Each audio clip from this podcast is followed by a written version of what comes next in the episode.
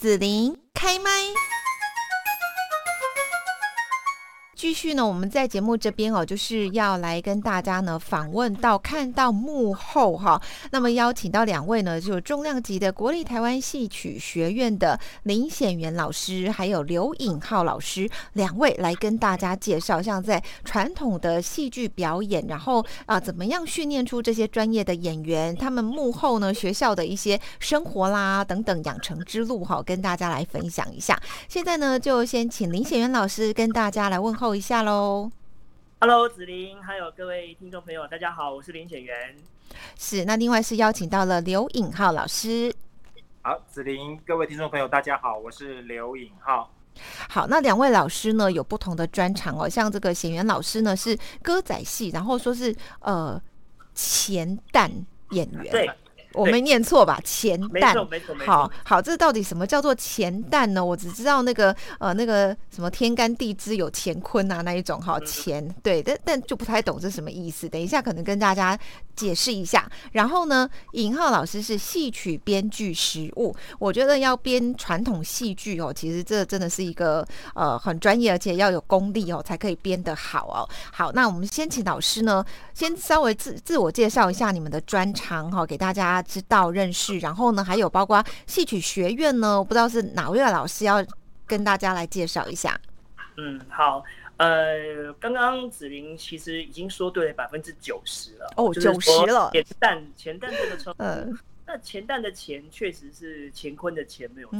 好，那在以以往传统的这一种呃易经里面吧，好就提到说钱就代表阳啊，然后坤就代表阴嘛，那阴阳阴阳刚好就是男男性跟女性的表征，所以说旦呢是我们戏曲当中的生旦净末丑其中的一个行当，那旦在呃戏曲里面就是女性的角色，所以前面为什么放一个钱呢？就是因为是男性的演员。来扮演女性的角色，所以在反串哦，呃，这不叫反串，这个叫做本宫。哦，我的本宫本来就是对工工工呃工作的工。我本来的工作，我本来的行当就是男性去演女性的角色，所以这个这个其实严格来说它不叫反串啊，但是大家都习惯说它是反串。事实上，在我们戏曲行当里面呢，这个叫做本宫。那呃，男性来扮演女性就叫做前旦。那反言之，如果是女性来扮演男性，就叫做就叫做坤生。哦，这样子我们对啊，像我们豫剧团呐，有很多优秀的坤生演员啊，像我们的建华建国啊，还有我们以前王海林老王海林老师，他也他他呃，除了旦以外，其实他也会反串小生。那像王海林老师，他本来就是唱旦的，但是他偶尔呢，他去演男性的角色啊，这个就是做反串。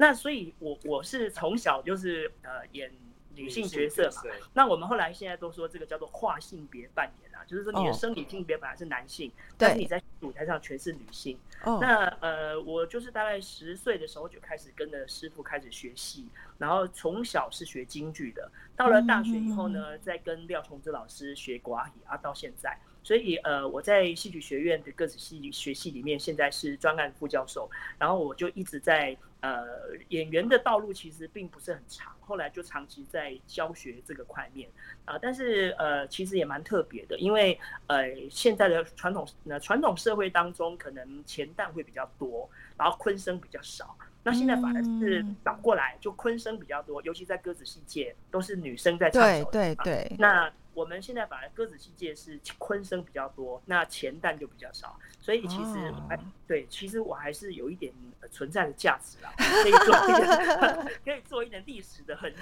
这样就比如说刚好是从一个传统的一个社会的一个一个样貌过渡到现在的一个。一个轨迹，那刚好也可以从我身上看到说，其实传统戏曲在当代的一些一些变化跟应用这样。哦，所以显显元老师就是呃京京剧也会唱，歌仔戏也会唱这样子。就刚刚我就想到说，呃，你说的前旦是不是像那个呃张国荣演那个《霸王别姬》呀？哈，好像他就是 他就是生理性性别是男生，但他演的是虞姬是女生嘛，好像是类似像这个样子就对了。其实早期我们京剧里面啊，有所谓的四大名旦嘛，这四大名旦都是男人去扮演女性。那因为那个年代就是传统京剧在那个三零年代那个之前，就是清代末年到民国初期的时候，其实那个时候因为整个社会环境结构的关系，是以男权为主的吧，所以就是男性要担任所有的行业啊，那也就是像旦行这种角色，这也是由男性来扮演。那但是我们台湾很特别啊，就是因为我们台湾的这种女性意识提早的很，就是很早就萌芽。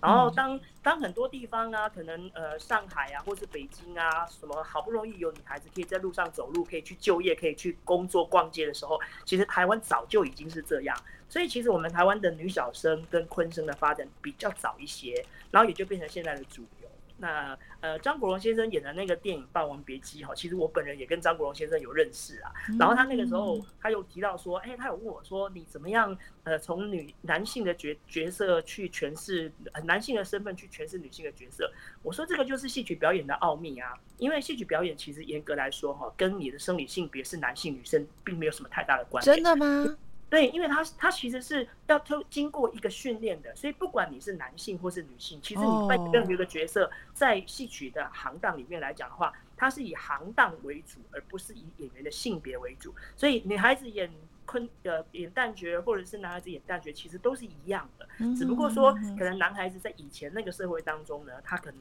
拥有比较多的 power，比较容易说呃在市面上比较容易有社会的主导权嘛。但是现在其实已经没有差，像我们的魏海明老师啊，还有王海玲老师啊，他们几位京剧演员啊，朱安丽老师啊，他们都非常的非常的优秀。我觉得说这个也都是让人家很很就是看到了我们时代的一个进步。其实戏曲并传统跟封建。哦，好，那尹浩老师是专门在编剧方面吗？那您会上台演吗？呃，我我我我只能扮扮样子而已，没办法演的啦。嗯。呃，我的我的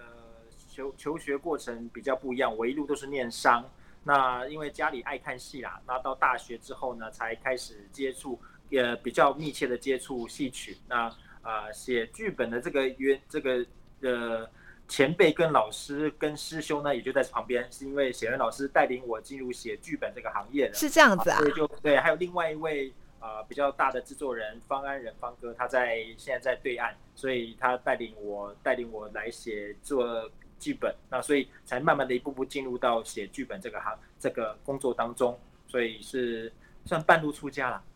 不是算一般的正规正规戏剧或是文学走上来，但是我后来的啊到博士班之后，我还是把文学的这块这个块面把它补足了，所以我到了对岸的厦门大学去把我的博士学位文学博士给。给拿到是是这样子的路线。那我很好奇，就是说，像要写传统戏曲哈这样的一个编剧故事上面，你必须要会哪一些的专长？比方说，你刚刚提到说可能是文学，对不对？啊，你还有哪方面要比较厉害？跟现代的这个写编剧应该不太一样哦，要会的东西。嗯，严格来讲。并没有差太多，因为我们所讲，只是说啊，差的比较多的差异是我们写的语也台词啊那些语言，对这个可能要稍微古代一点点。可是呢，因为随着时代的近代化、现代化，我们也不能用太，我们也不可能用太太文言的词汇，或是太艰深的词汇，必须还是要符合当代人。毕竟，如果你写了一出戏，大家完全看不懂，或者我要边写边翻字典，边写边上 Google 去查这个是什么意思，就没有没有看戏的意义了。所以，我们写戏还是要符合符合当代人的，不管是审美或是说语言认知为主啦，不能够差太远。最多里面有几句成语或几句几句台词会比较古老一点。啊戏曲比较差异更比较大的就是中间的唱词啦，唱词是比较比较难的部分。那这个就是这就确实是相对相对。的专精跟深入的地方，是跟一般的、一跟一般的舞台剧或跟一般的时装的连续剧有差别的地方，主要在这里。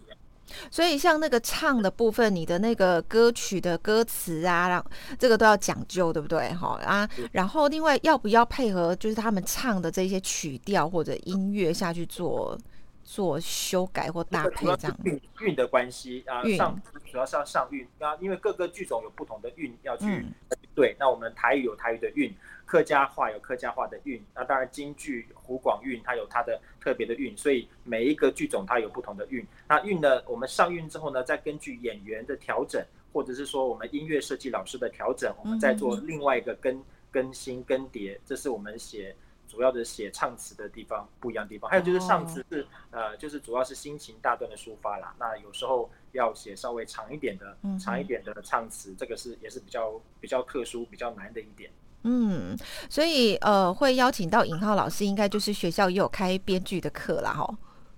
是是一们呃，因为呃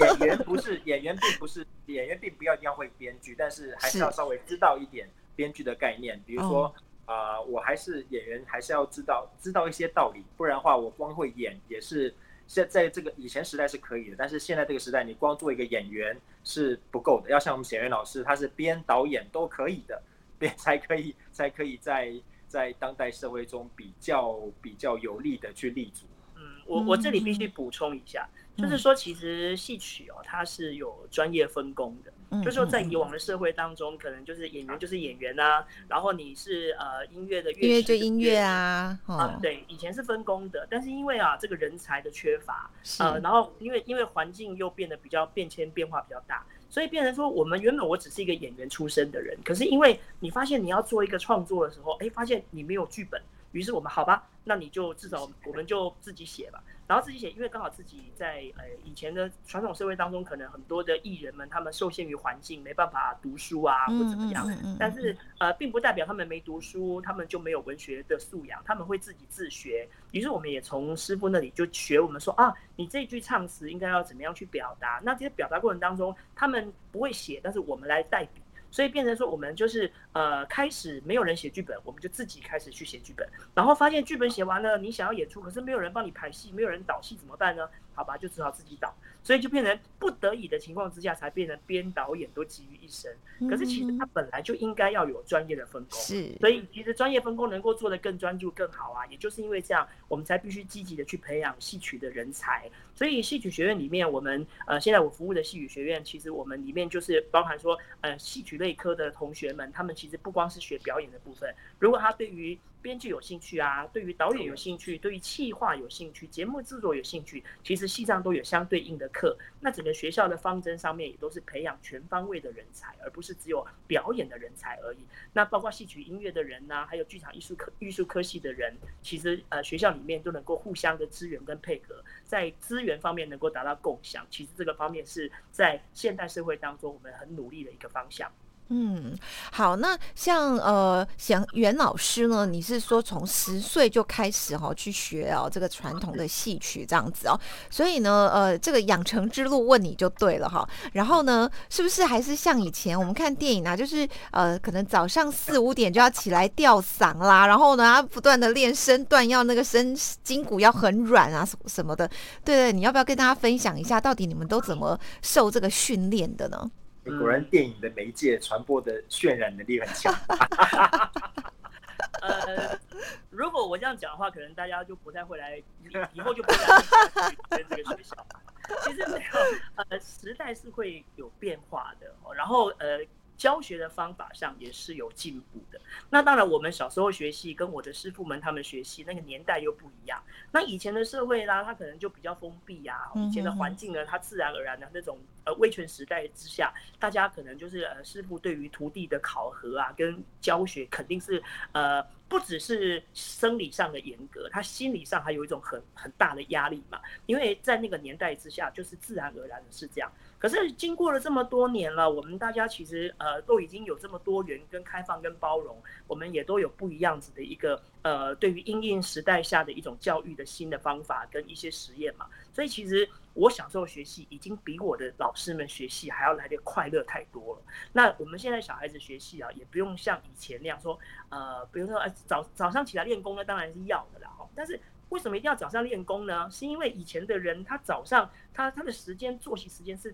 整个往前的嘛，以前的没那么晚睡啊。但是现在这个社会结构越来越要我们的同学们晚上晚睡，早上又要早起练功，那就不科学嘛。所以其实那个作息时间哈，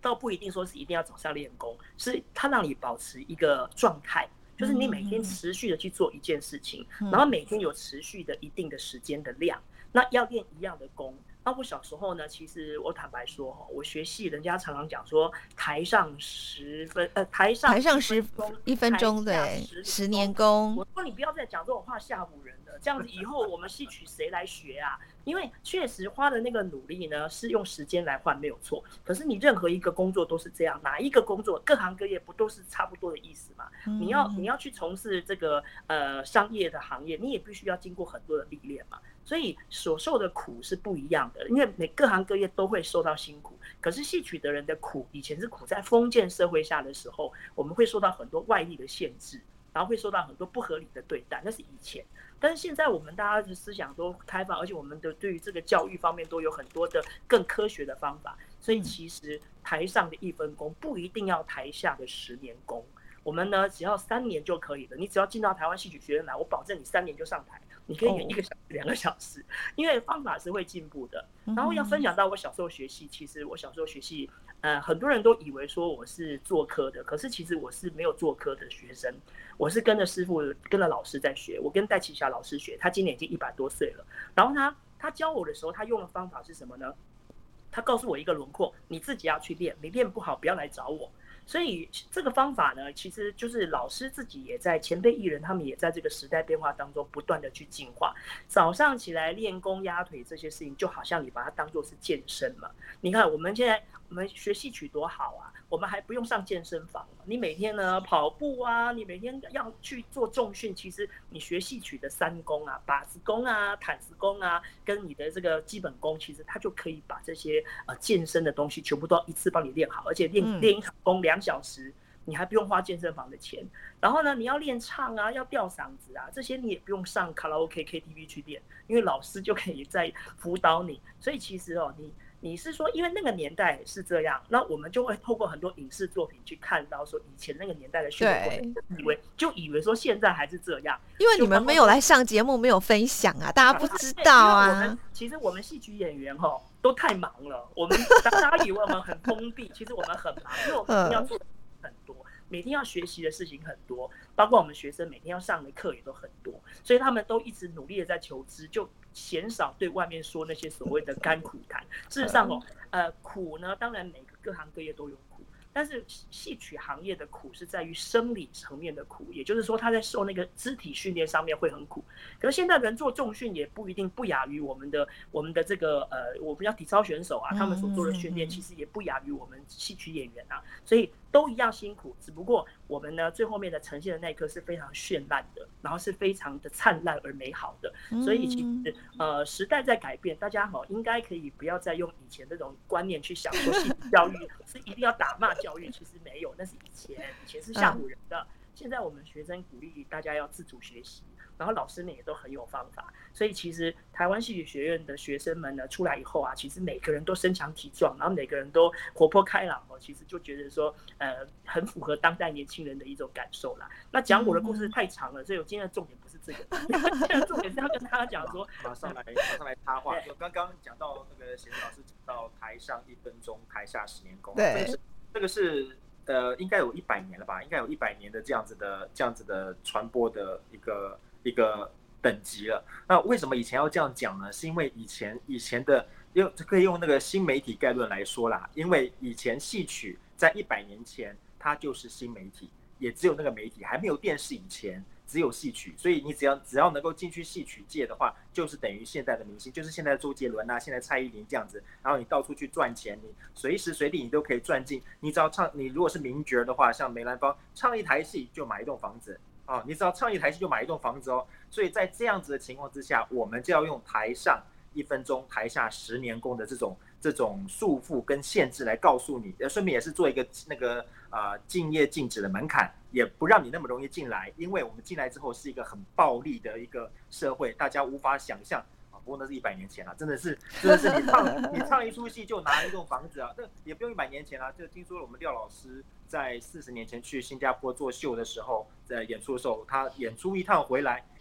也可以买一栋房子哦。四十年前，所以我们这句话的意思是，当时是希望阻止大家进入这个行业，因为太赚钱了。但是这句话留留留到现在，嗯。好难接哦，那不能说。你自己给自己挖坑跳是不是？新兴媒体越来来越多嘛，电视啊、电影那么多，那对，我们戏曲网红也那么多，对不对？传统的对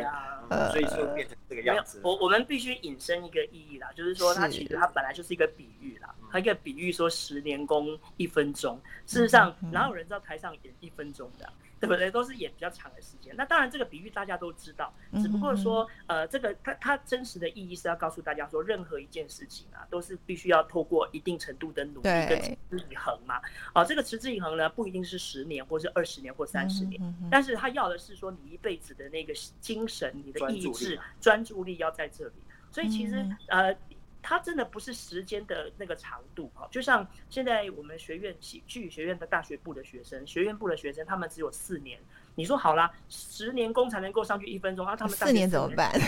四年怎么办呢？所以其实那个比喻只是鼓励大家说，在呃专业的领域上要多多精进，然后要保持持之以恒。那事实上，现在科学的方法有很多哦，然后我们有很多呃新式的教育的一些实验，以后可以。有效而且快速的告诉同学们说，我们不用再花十年功，你们就可以到台上一小时。哦，我们把我们的十年呢，你们把你们的十年给我，然后呢，老师给你们十分钟，你们只要练一年就好。好，其实这个我们老师也会在这个过程当中去做一些进步，那彼此教学相长。那目的还是那个精神是很重要的，让大家能够延延续着说，你做一件事情的决心跟热爱表演的这个动力，哈，是必须持续，而且要坚持到底。嗯，是好。那我要问一下，就是呢，呃，在戏曲学院这边哦，来进来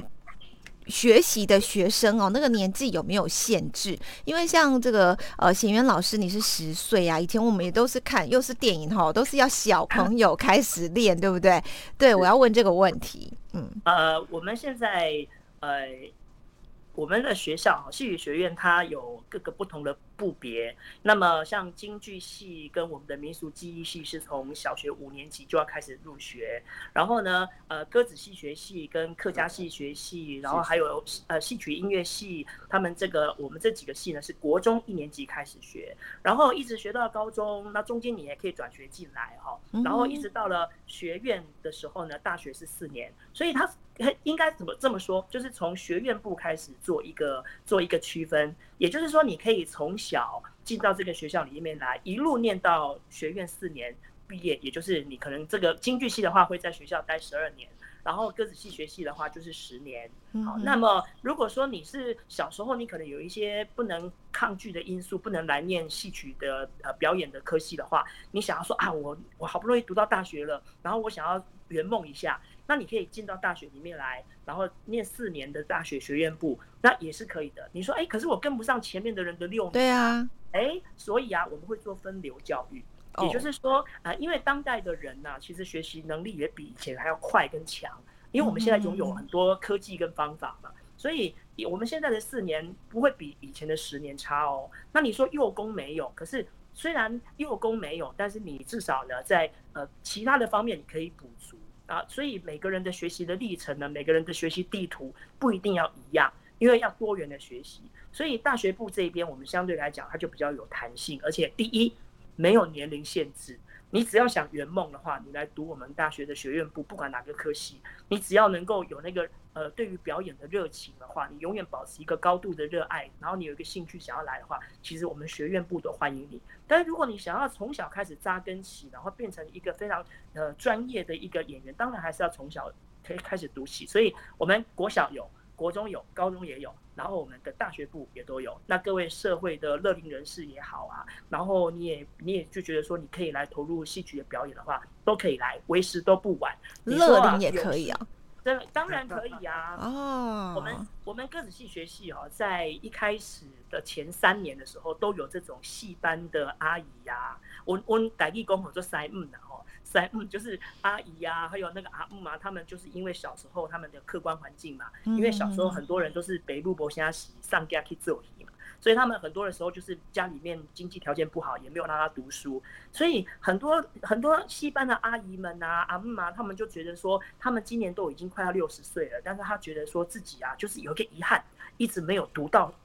读到大学，没有读到书，后来他们就进到了我们歌子戏学系里面来读大学，然后就。哎，六十出头，他们就很努力的把这四年的学业给完成，而且尽量的在台上展现。所以其实学习哦，永远是没有没有止境的。那既然是这样的话，也没有年龄的限制，只要有心就不难嘛。那你说要从小练功啊？那当然，你老人家来，我们怎么可能要求你像小孩子这样练功，对不对？我们有方法的，要不然我们开学校干嘛？对不对？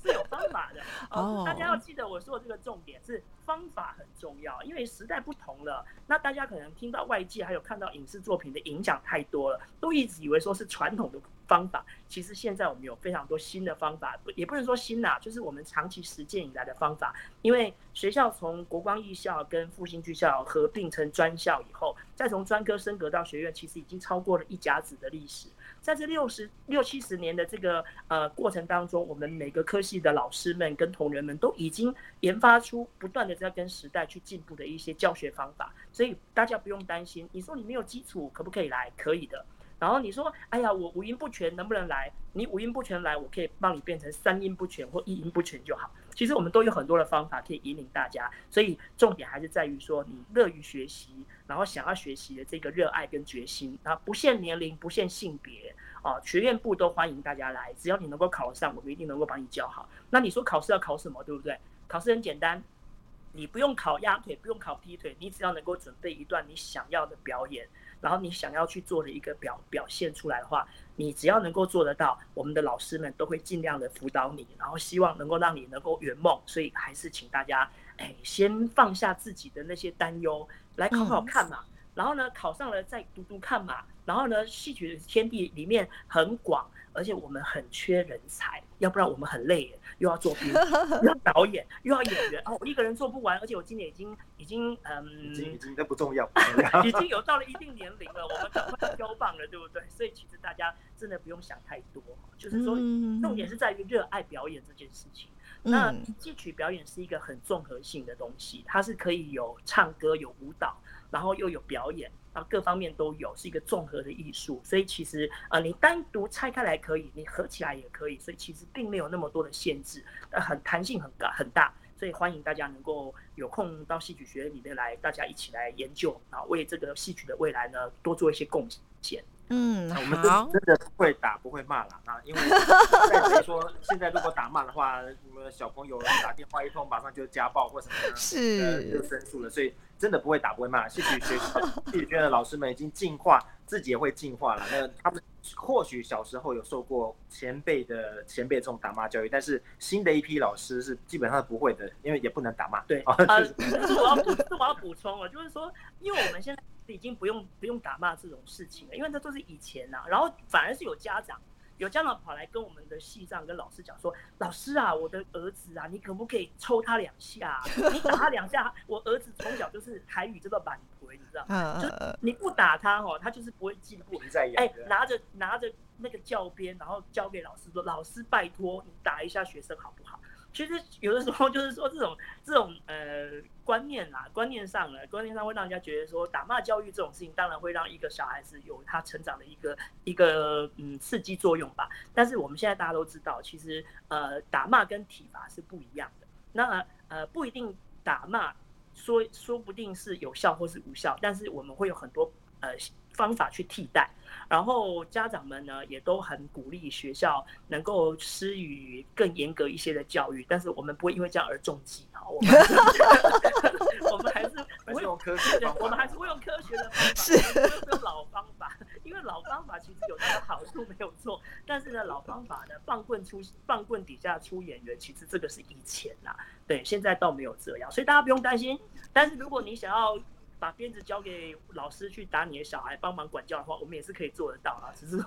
我们有那个尺度上的拿捏啊。这个这个倒不是体罚啊，这个就是它有一个传统功法跟我们现在的一个训练的方法的一种尝试跟结合。其实戏曲界的同仁们呢，大家都一直很努力，然后现在也开始有得到了有效的方法跟解决了。嗯，好，那我要问一下，就是像呃台湾戏曲学院这边哈，基本上是学院部招生嘛，对不对？哎，目前是学院部招生，在二月十八号以前要报名，但是呢，因为我们有报名的人数比较多一些，然后又因为春假年假过得比较长，所以还有疫情啦，所以后来我们就讨论说，那我们这样好了，我们就三月二号以前让大家来报名就好了。然后大家可以上我们的这个哎学校的官网里面，直接用线上报名，很环保。你直接线上去报名，然后三月二号以前去报名就行了。目前是学院部，那么我们高职部跟国中部的新生跟转学生呢，还有国小部呢，都是从三月以后，然后一直到七呃六月底，三月到六月底的这个期间，有四个月的时间，对吧？四个月。哦，三四五六，数学不太好，有四个月的时间给大家来报名。那目前呢，呃，如果是大大朋友们，还有就是想要圆梦的年轻人，或是乐龄人士啊，如果你们真的有心要来戏曲学院的话呢，欢迎大家能够记得哦，在三月二号二十三点五十九分以前上我们学校的官网，要讲那么清楚吗？然后我们三月五号呢就会考试，所以如果你说啊，三月二号你线上报名来不及缴那些文件怎么办？没关系。你五号那天带来考试就可以了，这太冒险了，太冒险，太冒险，对不对？不过人人有一点啊，人人人数哈有一点多，所以呢，你不用担心你考不上哦，先来考再讲，先报名再说，因为你凡事没有踏出第一步，你怎么知道嘛？所以你总是我们提供这个资讯跟平台，然后希望大家说，呃，真的是有一个很好的机会，让大家能够呃有机会去接触到传统戏曲的学习啦。那就是，当然我我再讲一次哦，我我自己的数字不太 OK，所以我在这边要跟大家再叮咛一次：二零二二年的三月二号二十三点五十九分以前，请上我们学校的官网去点击线上报名系统，按进去，那你就可以报名完成了。是，嗯，好，那今天我们在这边呢，要谢谢国立台湾戏曲学院的林显元老师，还有刘颖浩老师呢，两位哦，在这个节目当中哦，非常开心的分享哦，听得非常的呃触鼻这样子哦。好，那我们今天在这边谢谢两位老师喽，谢谢，谢谢，谢谢，谢谢。谢谢你让紫琳用节目的方式来陪伴你，欢迎继续关注紫琳开麦。对紫琳的节目有什么想法或回馈，请留言或私讯脸书紫琳开麦，或者加入 LINE 聊天室。Podcast 听起来还会不定期举办活动哦，我们下次见。